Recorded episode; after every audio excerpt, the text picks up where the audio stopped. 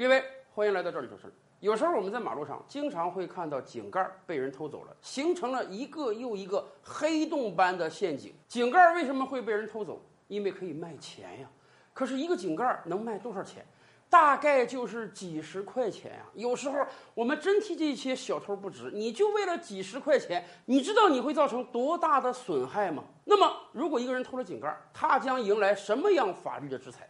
就在八月底，许昌市人民法院给了我们一个判决：有一个人啊，在许昌连续偷了十八个井盖，这十八个井盖被他卖了五百块钱人民币，就五百块钱啊！结果许昌法院判他入狱四十二个月，也就是三年半。这个惩戒应该是足够的，相信这个人出狱之后再也不敢偷井盖了。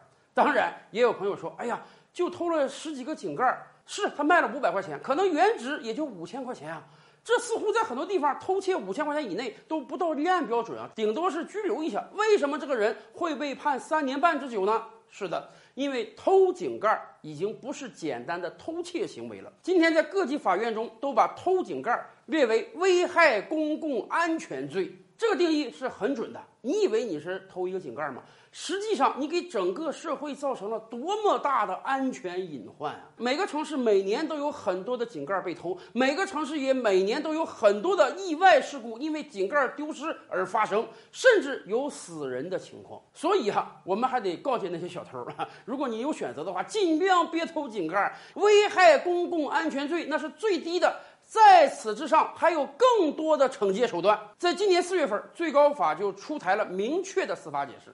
你如果是在这个人烟稀少的人行道上啊偷井盖，你最低也是一个危害公共安全罪，量刑起点就是三年。如果你是在车流密集的大马路上偷井盖，那对不起，你就不光是危害公共安全了，你是破坏交通设施罪，这个量刑起点恐怕会更高。而且这两种罪名啊，还是指你没有造成重大损失的前提下，如果你偷了井盖，结果造成了人身伤害甚至死亡，那么对不起，最高法说了。